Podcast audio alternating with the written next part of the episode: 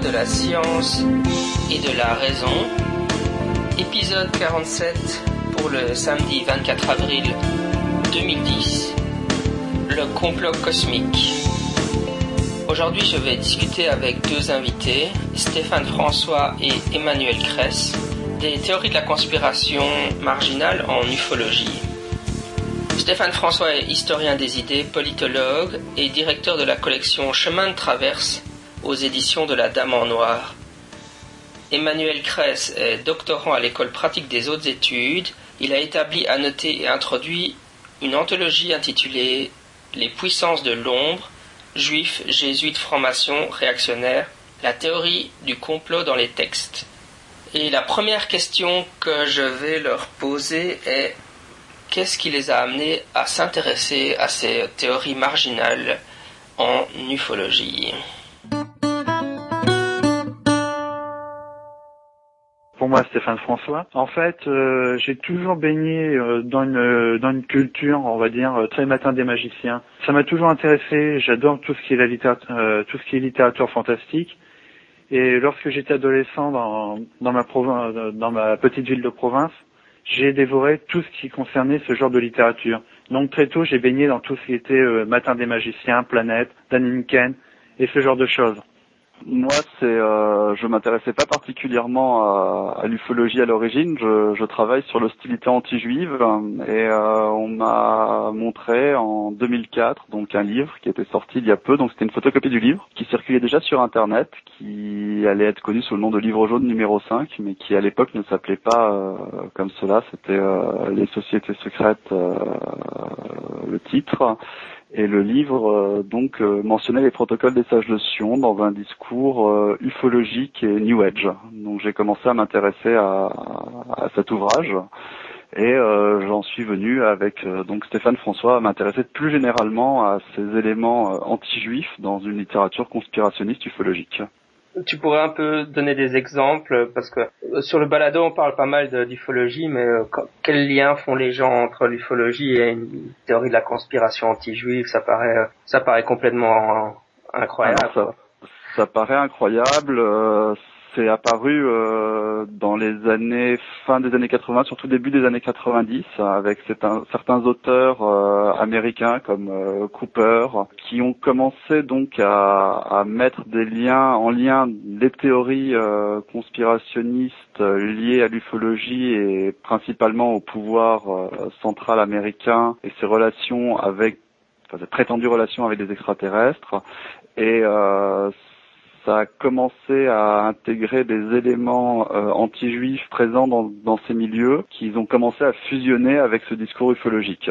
Euh, alors dans le livre jaune numéro 5 dont je parlais, donc qui, euh, qui a été édité euh, au début euh, des années 2000, le, le discours ne se veut pas anti-juif, euh, même s'il recycle les protocoles des sages de Sion, dont il en publie euh, d'ailleurs de, copieux passages. Euh, il prétend que les protocoles des sages de Sion désignent une conspiration qu'il appelle conspiration des Illuminati, donc qui rejoint les, les questions d'antimaçonnisme, et qui serait liée finalement à, une technologie particulière, donc développée par Nikola Tesla, qui s'appelle l'énergie libre, et qui serait cachée depuis bah, l'invention par Tesla, enfin la découverte par Tesla cette énergie par des intérêts financiers internationaux. Là, euh, on retrouve assez rapidement euh, derrière ces intérêts internationaux des banques, et en particulier l'auteur insiste beaucoup sur la banque Rothschild. Donc euh, on retombe dans une matrice anti-juive et anticapitaliste classique, si on peut dire, et qui est antérieure évidemment à toute arrivée d'extraterrestres dans ces histoires.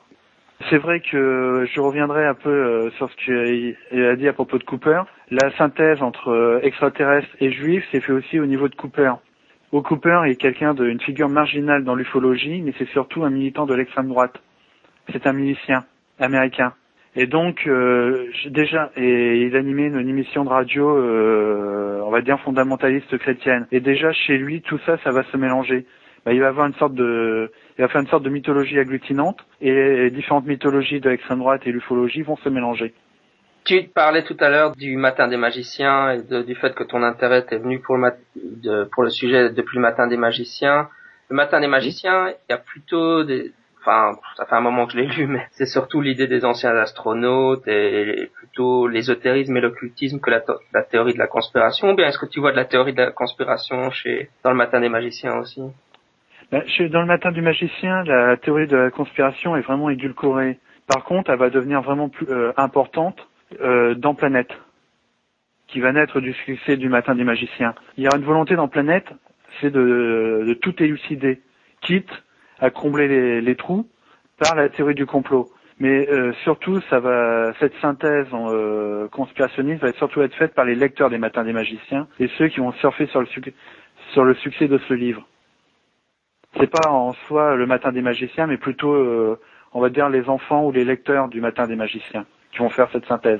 Avec une caractéristique, et c'est ce qu'on montrait dans l'ouvrage, plus euh, l'information est, énorme, plus c'est aberrant, plus elle va être reprise et plus ça va être cité, recité, et les auteurs vont euh, citer, vont s'auto-citer ou citer d'un ouvrage à l'autre en gardant les éléments les plus euh, les plus aberrants. Et on va arriver au fur et à mesure à des synthèses euh, comme celle faite par Van Helsing dans le livre jaune numéro 5. De, de quand il date ce livre jaune numéro 5 bah, C'est ce que Emmanuel a appelé tout à l'heure les sociétés secrètes et leur pouvoir. Bah, c'est la première édition. Euh, le livre jaune euh, numéro 5 s'intitulait d'abord Les sociétés secrètes et leur pouvoir et ça a été réédité par la suite euh, aux éditions Félix sous le nom de livre jaune numéro 5. Mais je veux dire, c'est un, moi je ne connais pas, donc c'est un ouvrage récent ou de, de, quand ça date à peu près tout ça? Donc Les sociétés secrètes et leur pouvoir est sorti en 1995 et le livre jaune numéro 5 est sorti en 2001 suite à l'interdiction du premier. Voilà, parce que ça c'est euh, un point important euh, dans cette histoire. Le premier, la première version du livre reprend euh, quasiment in, extenso les, les, protocoles et des bouts des protocoles, et de ce fait, le livre sera interdit, sera édité d'une autre manière. Oui, donc ce qu'on peut dire euh, en plus sur euh, sur ce livre, donc c'est qu'il a été interdit euh, dans différents pays sous sa première mouture, avant donc d'être réédité sous le titre Livre jaune numéro 5. Et ce qui est assez étrange, c'est que c'est un livre qui reprend des théories des droites radicales, mais qui n'a pas eu du tout d'écho dans ces milieux-là, du moins en France, de ce que j'ai pu enquêter. à part très récemment, on a trouvé une trace sur un site d'un mouvement français très marginal qui s'appelle la droite sociale Euh, le livre a par contre eu beaucoup de succès dans des milieux New Age et euh, qui s'en sont vraiment nourris à un moment et euh, c'est un livre très courant dans les librairies d'ésotérisme. Il y en avait des piles et visiblement ça se vendait relativement bien. Donc donc c'est finalement un biais assez étrange puisque l'ouvrage a des éléments très connotés politiques mais n'a pas été reçu par ces milieux-là. Mais est-ce que tu dirais que la tonalité générale de l'ouvrage est conspirationniste ufologique ou, bien c'est plutôt un ouvrage enfin j'ai du mal à m'imaginer le contenu en fait. Alors le contenu, euh, ça commence euh, comme un livre New Age, donc euh, l'introduction parle de grands initiés maîtrisant l'énergie libre, et ensuite euh, l'auteur, donc qui signait Van Helsing dans la première version et qui devient un collectif d'auteurs à partir de 2001, lui donc raconte qu'il a fait un voyage initiatique à travers le monde pour rencontrer ces personnes maîtrisant cette énergie. Ensuite, il développe ce qui est le principal objet du livre, l'histoire de cette énergie et la conspiration visant à cacher cette énergie, du fait des intérêts euh, pétroliers en particulier. Cette histoire remonte donc au 19e siècle, puisqu'il date euh, les choses à peu près donc il antedate beaucoup les protocoles puisqu'il les place au début du 19e siècle et ensuite euh, développe donc une histoire fantasmée de des, deux derniers siècles, où euh, donc finalement il présente les différents agents de cette conspiration. Alors l'ufologie est finalement plutôt marginale. La première version avait euh, publié certaines photos euh, du d'OVNI nazi qui euh, qui était déjà finalement publié. Il ne fait que reprendre d'autres livres antérieurs. Euh, qui ont été enlevés en partie dans la dans la deuxième version. Donc l'ufologie est un élément plutôt annexe, mais présent. Et euh, il y a eu des lecteurs dans des milieux ufologiques, en particulier sur ces, du fait de ces images euh, d'ovnis nazis. Maintenant, il faut voir que le, la théorie des ovnis nazis est une théorie très très marginale dans les milieux ufologiques. Généralement, ne prend pas en compte les extraterrestres ou de façon euh, particulière l'ufologie nazie, c'est quelque chose de peu populaire en ufologie, mais enfin c'est quand même quelque chose qu'on retrouve régulièrement dans les dans les revues un peu justement plus nouvel âge, etc. Donc c'est quand même une théorie dont on entend qu'on entend régulièrement. Oui, tout à fait, mais dans les milieux ufologiques, c'est vraiment quelque chose de très marginal. J'ai discuté pas mal de cette question avec euh, un spécialiste euh, français de l'ufologie, d'un point de vue scientifique, Pierre Lagrange, et dans les milieux ufologiques, euh, c'est vraiment marginal. Par contre, c'est vrai que ce genre de théorie a énormément, là encore, de succès dans les milieux euh, New Age. Parce que même au sein de, des milieux de la droite radicale, ça reste assez marginal. Tu peux expliquer un peu en quoi consiste cette théorie euh L'ufologie nazie ou, le nazisme ufologique, en fait, c'est il y a plusieurs mythes, qui, ben, plusieurs discours qui se greffent là-dessus. Le premier, c'est que les secours sont nés de la science nazie et Hitler se serait réfugié dans une base au pôle sud via une de ses secousses volantes. Ça, c'est la version la, plus fréquente qu'on rencontre. Ensuite, là-dessus, il y a d'autres discours qui se greffent, comme euh, l'apparition de certains euh, de certains extraterrestres ayant des types euh, un type physique complètement arien. Oui, les, les nordiques ou voilà les grands polaires. Voilà, les grands blonds aux yeux bleus. Voilà. Bah, chez, dans la littérature de Jimmy Gueux, par exemple, il, il les appelle euh, les grands polaires. Et euh, en gros, oui, c'est les deux grandes tendances qu'on peut retrouver. Et parfois, les différents mythes se mélangent. C'est-à-dire que euh, les grands polaires peuvent, un, apporter la science aux nazis, en fait, de rien à rien. Et d'un autre côté, ça peut aussi se mélanger, ces grands polaires, avec bah, les discours sur les anciens astronautes. Et là, euh, ça c'est encore euh, un point à retenir dans, dans tout ça, c'est on est vraiment dans une sorte de dans des mythologies agglutinantes. Et euh, ça c'est vraiment typique du New Age. Ils prennent un peu de tout et de n'importe quoi et ils font une synthèse un peu à leur sauce. Mais dans les milieux d'extrême droite, ces milieux de l'ufologie nazie, en fait, ça reste vraiment très marginal et chez des auteurs qui sont périphériques, c'est-à-dire et marginaux dans le dans les milieux de l'extrême droite et aussi qui évoluent dans des milieux presque New Age ou des milieux ésotérisants en tout cas. Bah, plutôt occultisants. La figure la plus connue, c'est Miguel Serrano par exemple, et euh, Ernst Zundel. Mais vous êtes intéressé donc vraiment à des à ces composantes assez extrêmes de de la conspiration en ufologie, euh, mais il y a des versions un peu, disons, plus euh, même si c'est vrai qu'on lit souvent ce genre de théorie dans, la littérature plutôt New Age, mais il y a des les versions, enfin l'ufologie même plus traditionnelle a une version, a une composante assez conspirationniste. Si on prend le crash de Roswell, euh, le gouvernement américain est quand même supposé cacher des choses. Quelle est votre euh, perception un peu de du conspirationnisme plutôt moins extrémiste, disons, en ufologie? Euh, c'est vrai que en fait, on s'est vraiment intéressé dans cet ouvrage sur ces discours radicaux, euh, parce que c'était vraiment intéressant de travailler là-dessus. En fait, il n'y avait aucun travail de fait. Mhm. Euh, sur la théorie du complot en général, il y a eu plusieurs ouvrages de, de sortie, donc on s'y intéressait, mais d'une manière, on va dire, plus marginale, puisque Véronique Campion-Vincent, Taguieff ou d'autres étaient déjà passés avant nous. Sur la théorie euh, propre aux États-Unis d'un d'un gouvernement qui cache, c'est en fait ça, c'est on est complètement dans un discours libertarien. Euh, L'État est euh, mauvais par excellence. L'État nous cache forcément. En fait, c'est une sorte, une, forme de populisme euh, paranoïaque. Votre analyse, ce serait que ce genre de théorie de conspiration-là est un, est un autre courant politique que, évidemment, les thèses nazies seraient plutôt de l'extrême droite. Donc, différentes théories de la conspiration en fonction de différentes théories politiques.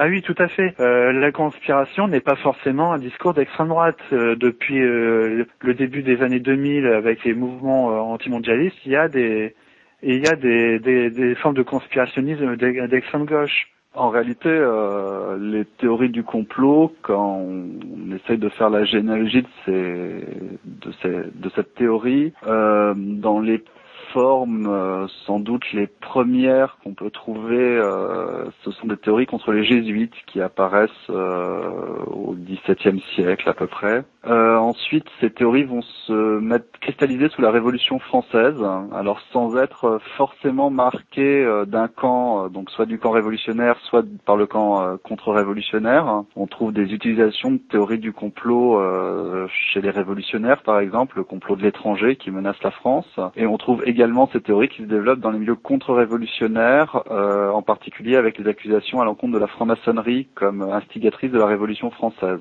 Ces théories vont se développer au XIXe siècle avec des théories donc qui vont être reprises par les milieux républicains, en particulier le complot clérical, le complot euh, jésuite qui euh, continue de, de, perdurer, et par les milieux de droite catholique, en particulier incriminant la franc-maçonnerie, puis progressivement euh, les juifs, et enfin assimilant l'ensemble dans une entité qui s'appelle la judéo-maçonnerie qu'il nomme la judéo-maçonnerie plus exactement. Ces théories sont également donc prises de par la gauche entre guillemets et la droite entre guillemets, mais vont alors les situations après ça vont se différencier principalement entre l'Europe et les États-Unis, hein, puisque les théories conspirationnistes en Europe, euh, du fait euh, bah, des régimes autoritaires qui les ont euh, instrumentalisés euh, fortement, euh, vont avoir une très mauvaise presse, ce qui n'est pas forcément le cas aux États-Unis où les choses vont être plus libres et sans doute euh, vont pouvoir renaître plus facilement par ce biais en Europe euh, dans les années 90. Euh, Avant, dans les matrices européennes, on a quelques discours, alors là aussi, qui ont été pris par la droite et par la gauche sur les conspirations financières internationales et en particulier la synarchie mais euh, cette théorie demeure assez marginale et touche des milieux politiques particuliers sans avoir d'impact dans le grand public important. Euh, il faut attendre finalement un retour de cette théorie qui était partie d'Europe pour euh, gagner les États-Unis dans les années 20 avec euh, certaines donc c'était surtout des femmes, plusieurs auteurs britanniques, on peut penser à Nesta Webster hein, ou Inquirer Within qui ont popularisé des idées qui étaient surtout élaborées en France, mais bon aussi dans d'autres pays européens, Italie, Allemagne, etc., dans les pays anglo-saxons. Oui, juste un petit euh, complément de ce qu'Emmanuel vient, vient de dire. Dans les années 90, cette théorie du complot va se euh, retrouver encore une fois euh, vulgarisée, diluée, en particulier avec une série comme X-Files. Et là, la théorie du complot va réapparaître et va toucher une population jeune d'une manière complètement apolitique. Et X-Files va faire quand même beaucoup pour, on va dire, réhabituer une, certaine population à ce genre de, de thématique. Là, on va, à partir de, cette série-là, on voit quand même réapparaître pas mal de discours de type conspirationniste. Mais chez des personnes qui n'ont aucune culture politique euh, d'extrême droite ou d'extrême gauche. Parce que dans X-Files, c'est quand même la théorie de la conspiration un peu, disons, euh, mainstream dont on parlait précédemment. Donc, euh, mm-hmm. C'est un peu la théorie de la conspiration de tendance libertaire, non? Oui, tout à fait, mais euh, l'ennemi dans X-Files n'est pas un ennemi politique, c'est l'État. Hum. Même un État, euh, on nous cache tout, on nous dit rien, comme dirait Dutron. mais euh, voilà, et ça va se rediffuser à partir de ce, ça va de nouveau se diffuser à partir de ce moment-là. Donc en fait, comme l'a dit Emmanuel, il y a un jeu de va-et-vient entre la droite, la gauche et ailleurs qui se fait depuis très longtemps. Tu parlais du concept de mythologie agglutinante tout à l'heure pour expliquer comment se constitue un peu ce type de théorie de la conspiration. Tu pourrais expliciter euh, ce concept? Une mythologie agglutinante, en fait, c'est une mythologie qui est bon, qui se crée et qui, au fur et à mesure, agglutine dans son discours d'autres éléments, d'autres éléments, d'autres mythologies. Un exemple concret de mythologie agglutinante, par exemple, qui est un très bon cas d'école, c'est euh, le, trésor de Rennes-le-Château.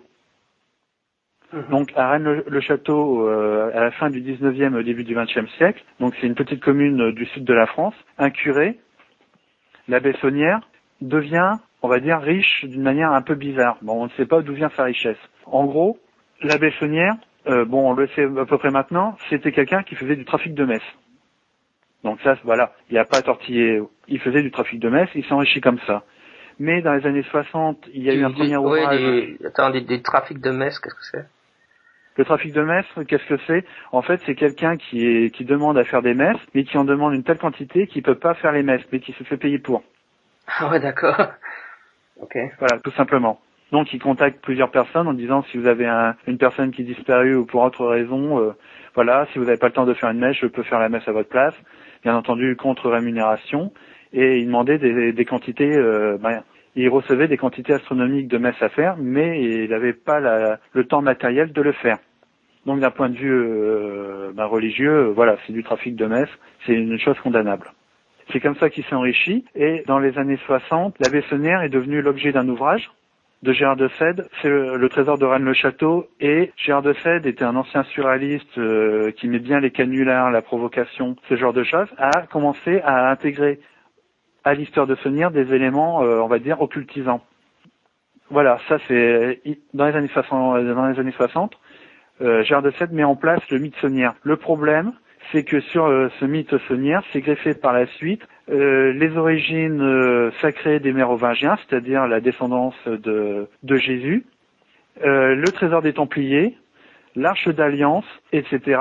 Et actuellement, on trouve même des versions maintenant qui intègrent dans tout ce discours les extraterrestres.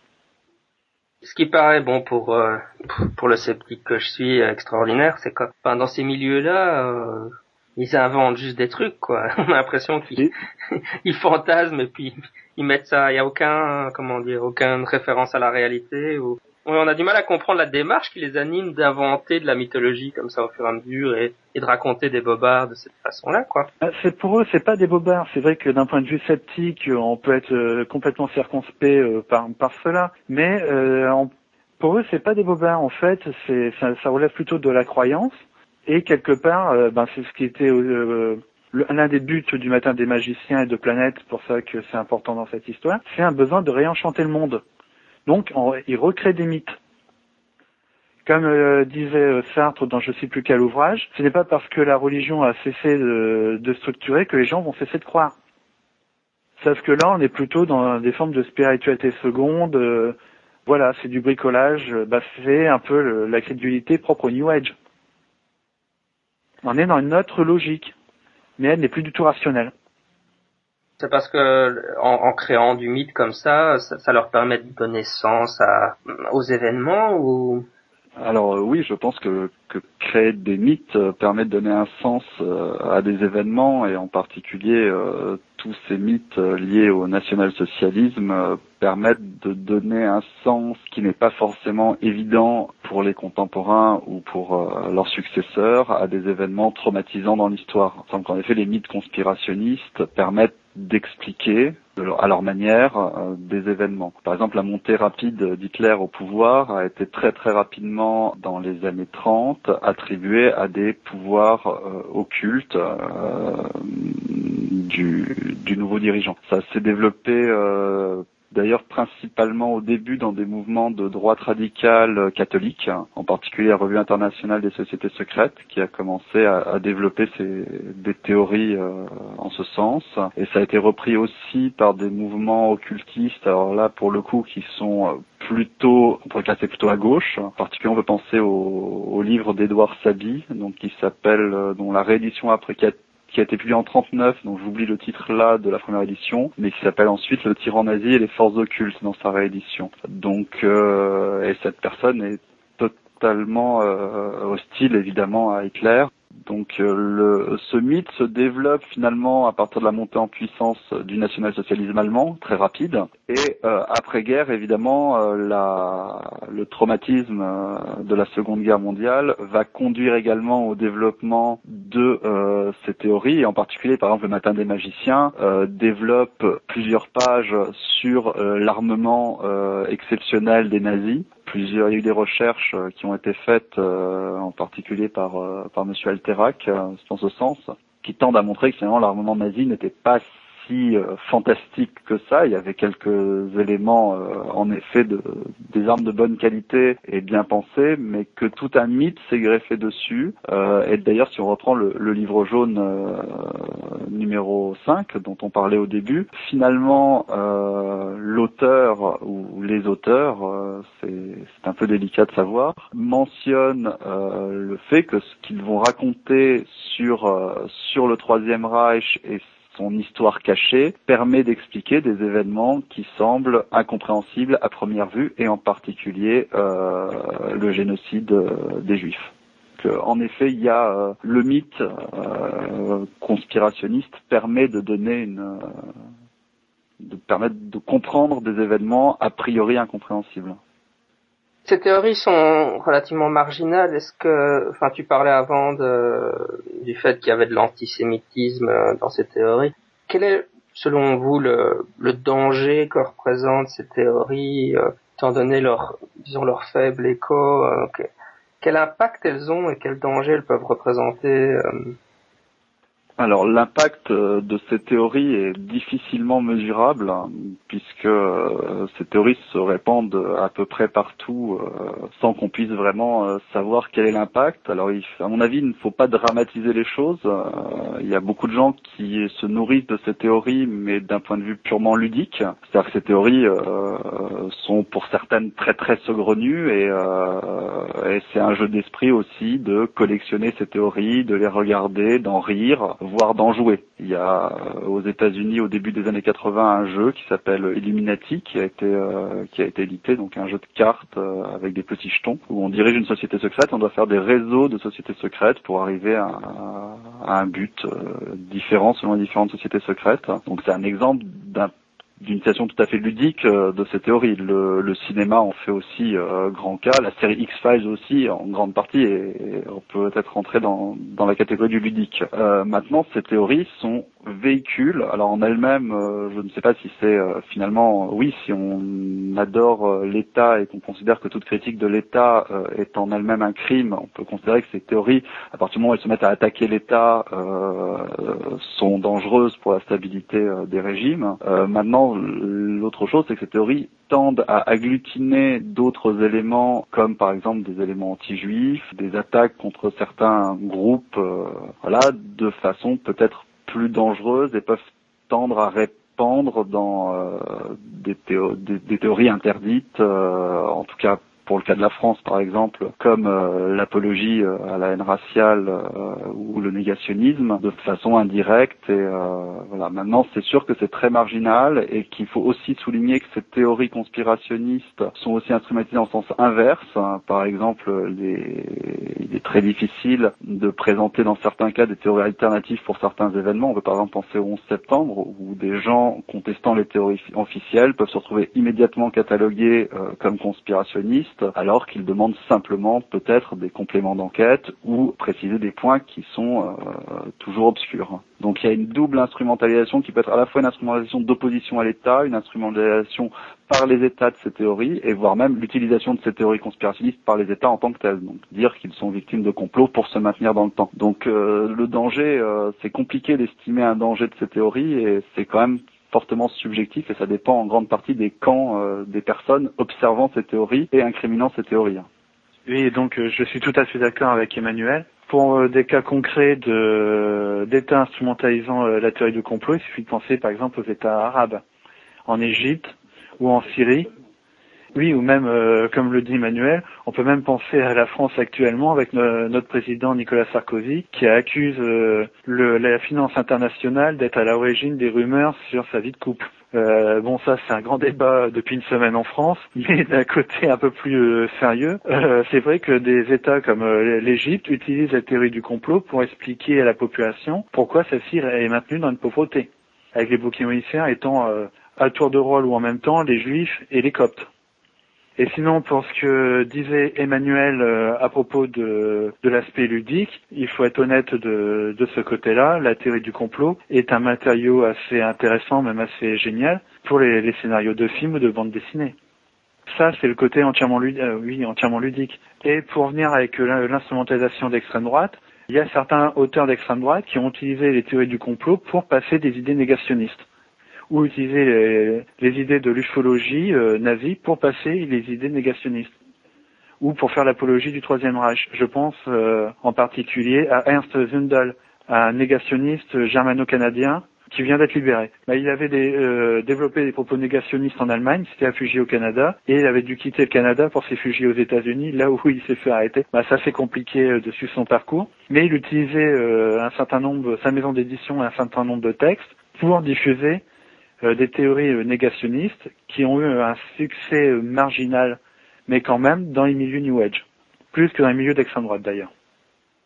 Est-ce que vous avez, tu as l'impression que que ce genre de théorie brouille un peu la, les cartes au niveau de la, la, manière dont les gens perçoivent les événements historiques ou, où leur impact est tellement faible que ça n'a pas vraiment d'importance. Mais euh, par exemple, je pense au 11 septembre, aux théories sur le 11 septembre. Bon, là, l'impact mm est énorme, donc il y a, y a, une réécriture de l'histoire qui s'opère. Est-ce qu'on, est-ce qu'il y a ce genre, est-ce que c'est aussi un risque de ces théories de, de comment de vraiment réécrire l'histoire d'une certaine façon? Non, non, non. Euh, ces théories du complot euh, vont rester très marginales. On peut, on peut pas comparer ça avec le 11 septembre, mais depuis euh, quand même quelques temps, il y a quand même des débuts de, de, synthèse entre le 11 septembre et ce genre de théorie.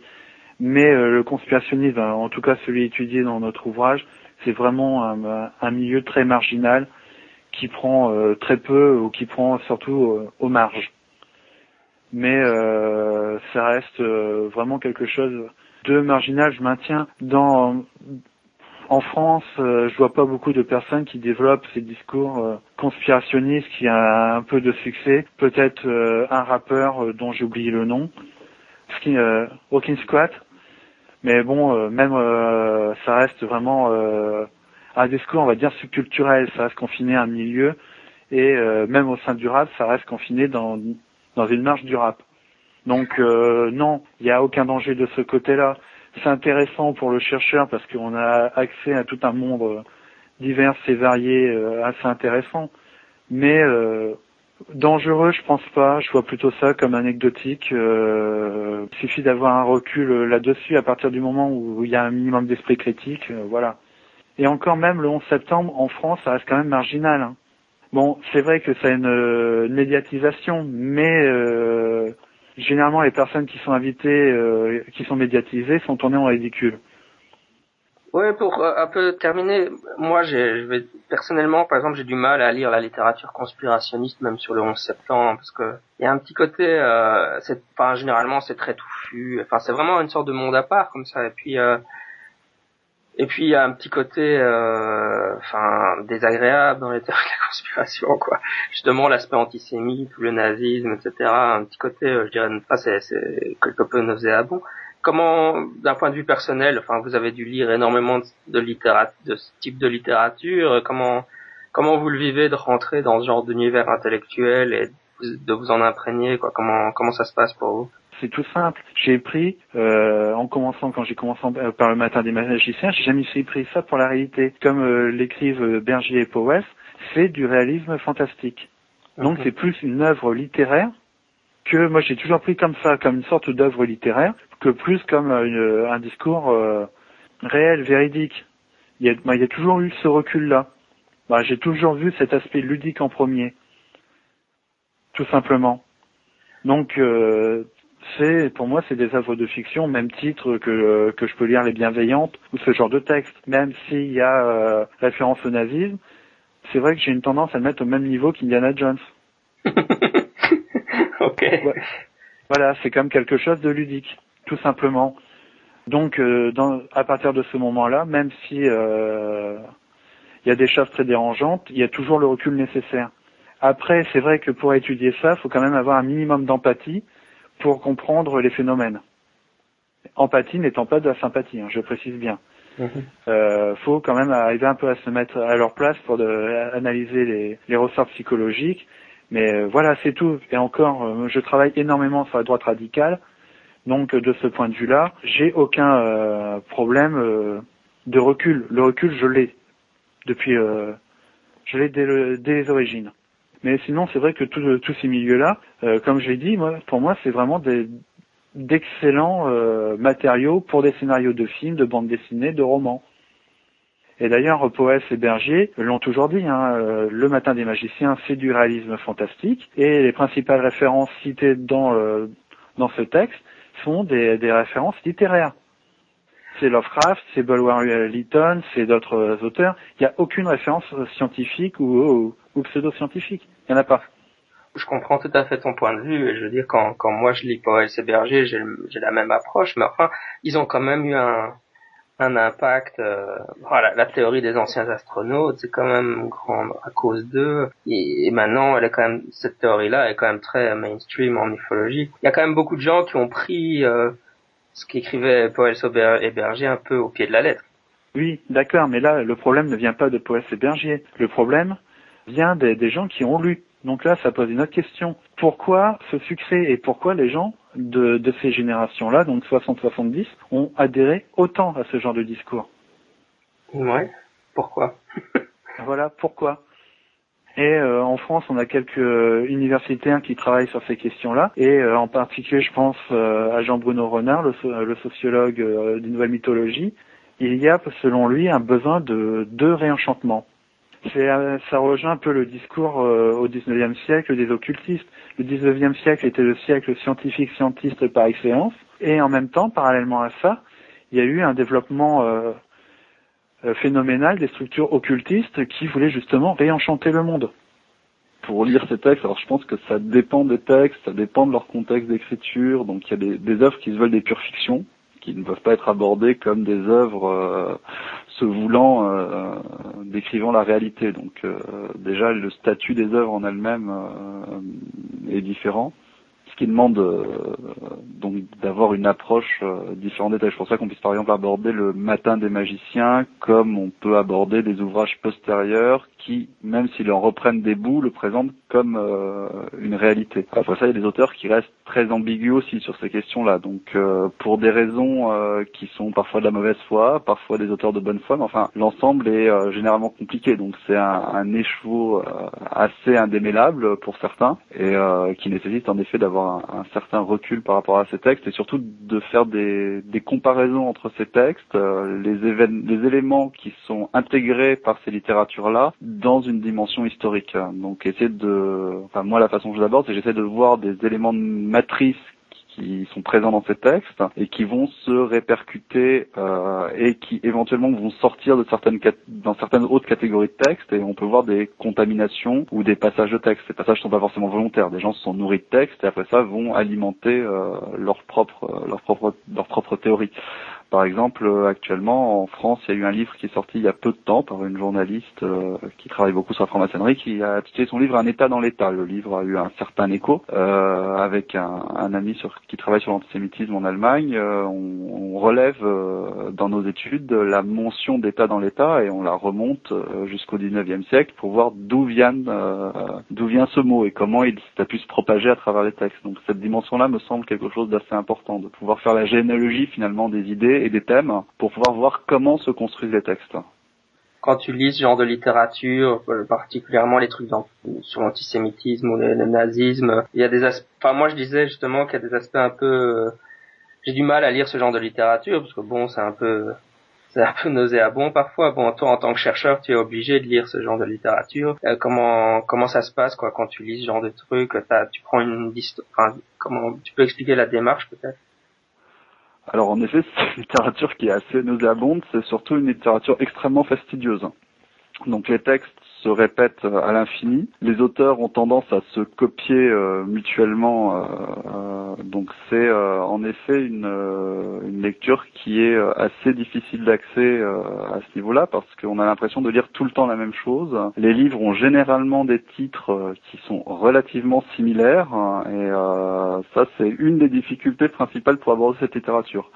Alors c'est sûr que le fait euh, que cette littérature euh, est nauséabonde et que c'est euh, pas forcément toujours très agréable à lire et qu'on a parfois envie de lire autre chose, ça c'est évident. Finalement, il y a alors il y a un phénomène assez particulier quand on travaille sur cette sur ce type d'ouvrage, c'est qu'on s'habitue progressivement à, à ces lectures-là et que ces lectures-là deviennent même euh, lire ces textes deviennent des phénomènes rassurants. Alors je pense que ça va au-delà du chercheur, c'est-à-dire qu'avoir un discours répétitif euh, est un phénomène rassurant et euh, crée finalement une, dans une certaine forme un besoin de ce discours qui dépasse, je pense là largement l'aspect du chercheur qui justement essaye de, de garder ses distances avec avec l'objet, mais il y a une habituation à ces discours et euh, c'est vrai qu'on travaille longtemps sur ces discours, il y a une certaine façon, et ça peut paraître assez étrange parce qu'on peut les condamner euh, et tout ce qu'on veut, un besoin de continuer à lire ces discours parce que c'est quelque chose de répétitif.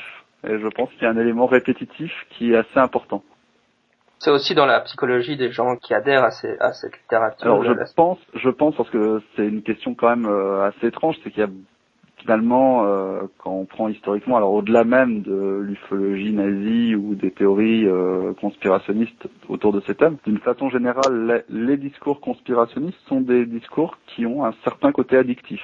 Le fait que ce discours donc se répète avec des petites variantes, finalement, euh, donne une recherche de ces variantes et un, un espèce de flot continu de discours qui constitue une sorte d'habituation à, ces discours. Euh, c'est un phénomène alors qui n'a pas, je crois, été euh, pour l'instant euh, vraiment étudié ni relevé, mais à mon avis qui euh, qui pourrait expliquer en tout cas alors euh, je suis pas du tout c'est sans doute des phénomènes qui sont plus euh, psychologiques moi je suis historien donc c'est ce n'est pas mon domaine mais qui pourrait peut-être expliquer la profusion de ces discours et la consommation de ces discours euh, dans certains secteurs de, de la société hein. Ok, on arrive tout doucement à la fin de l'interview. Donc euh, là, vous venez de publier euh, votre ouvrage qui s'appelle donc Le complot cosmique. Oui et vous êtes en train de faire la promotion de cet ouvrage, mais euh, dans les différents médias. Mais euh, sinon, est-ce que vous avez des projets ou vous comptez travailler sur quoi dans le futur euh Alors, on a plusieurs projets, je pense, qui sont différents. Moi, personnellement, actuellement, je suis en train de travailler sur les textes, euh, les faux, euh, donc les textes fabriqués euh, à but anti-juif au XIXe siècle, donc les textes antérieurs au protocole des sages de Sion qui sont très célèbres et qui ont connu beaucoup d'études. Mais il y a tout un ensemble de textes qui ont eu une forte circulation en Europe dans, au XIXe siècle et on peut penser par exemple au discours du rabbin ou d'autres textes euh, peut-être moins connus, certains faux discours donc du ministre Crémieux, etc., qui ont circulé en Europe, qui se sont promenés de la France à la Russie en passant euh, par l'Europe centrale, euh, avec des mouvements de va-et-vient, de retour, de modification des textes. Et donc je suis en train de, travailler dessus, voilà. Et sinon avec Stéphane François, nous avons un, autre projet collectif sur les, sous-cultures et l'occultisme. Oui, euh, comme euh, le disait Emmanuel, on a un projet euh, sur les subcultures, mais bon, pour l'instant, on est tous un peu débordés d'un côté des autres, donc on, accumule du matériau, du matériau qui, je pense que d'ici l'an prochain, on s'y mettra tranquillement. Et sinon, à côté de ça, j'ai aussi d'autres projets. Et là, en ce moment, je travaille beaucoup sur les rapports entre l'antimodernité et la politique. Donc là, je rebascule dans dans mon champ euh, privilégié, c'est-à-dire la science politique. Et euh, je, je m'intéresse énormément euh, à l'antimodernité et à son expression dans le champ politique. Ok, très bien. Ben, en tout cas, merci d'avoir répondu à mes questions. Et Mais rien. Et si on, peut se permettre de faire un dernier coup de pub, le, donc le livre sur le sujet est sorti mhm. et il s'intitule Le complot cosmique théorie du complot, ovni, théosophie et extrémisme politique. Et il est sorti en, en février 2010 chez Arquet. Merci encore, hein, au revoir. Au revoir Jean-Michel. Welcome to the realm of skepticality. Skepticality. What is skepticality? Hmm. Skepticality is a podcast for those of us who view the world in a skeptical way. We do our best to find the truth behind the news, urban legends, UFOs, paranormal encounters, science, underreported social issues, and historical misconceptions. You just don't get it. Do you have a problem with the news? You like to make fun of those neighbors with tinfoil hats? Do you want to learn some new stuff? Do you want to get something you're not going to hear on your 24-hour McNews channel? Or the local radio dial? Sure. Mm-hmm. Yeah. Right. Then tune in by visiting us at www.skepticality.com. Spell it. That's S-K-E-P-T-I-C-A-L-I-T-Y dot com. Grab a couple of shows and stick them in your ear. Ooh, it's waxy in there. And by all means, don't listen to that voice in my head. Voice? What voice? No voices. Skepticality. Truth in podcasting. Voilà, c'est tout pour aujourd'hui. Si vous êtes sur Facebook, euh, n'hésitez pas à nous rejoindre sur la page des fans du balado, donc sur Facebook. Plus on est de fous, plus on rit. Je suis votre hôte Jean-Michel Abrassard. D'ici là, à la semaine prochaine, sceptiquement vôtre.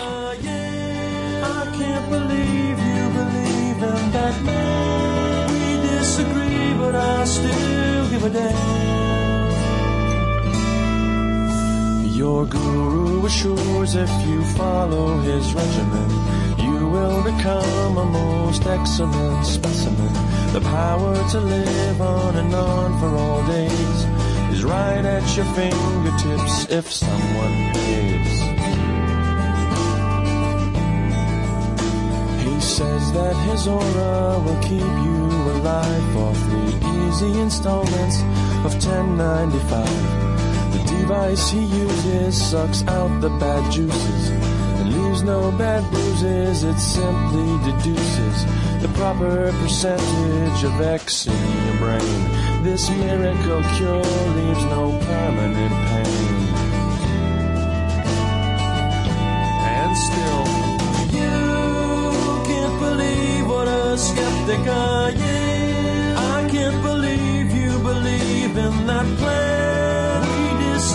But I still give a damn.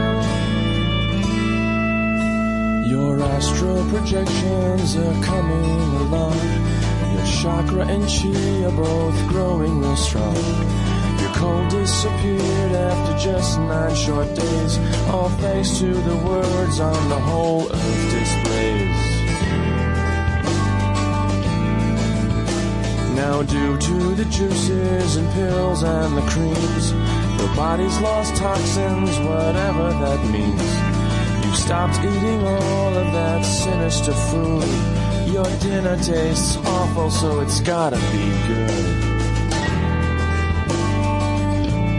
Still, you can't believe what a skeptic I am. I can't believe you believe in that sham. We disagree, but I still give a damn.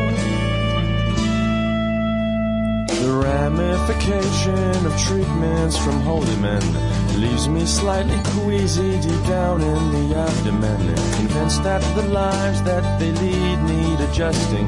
They drive to the bookstore and blindly start trusting the miracles and cures all laid down in black ink. Never even bothering to stop and think.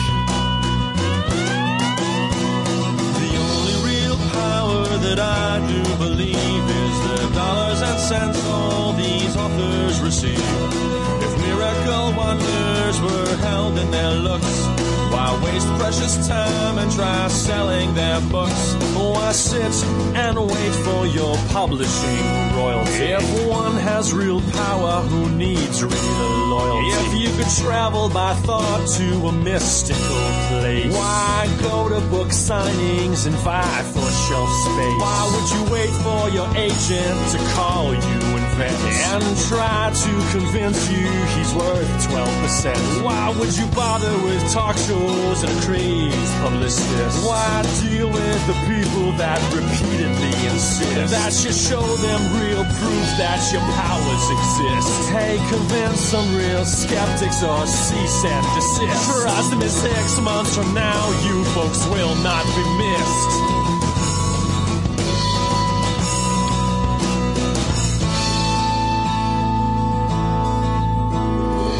What is the moral that we all must learn? Especially those of us with money to burn. Before your eyes widen at the book on the shelf, think. Is he helping you? Or is he helping himself?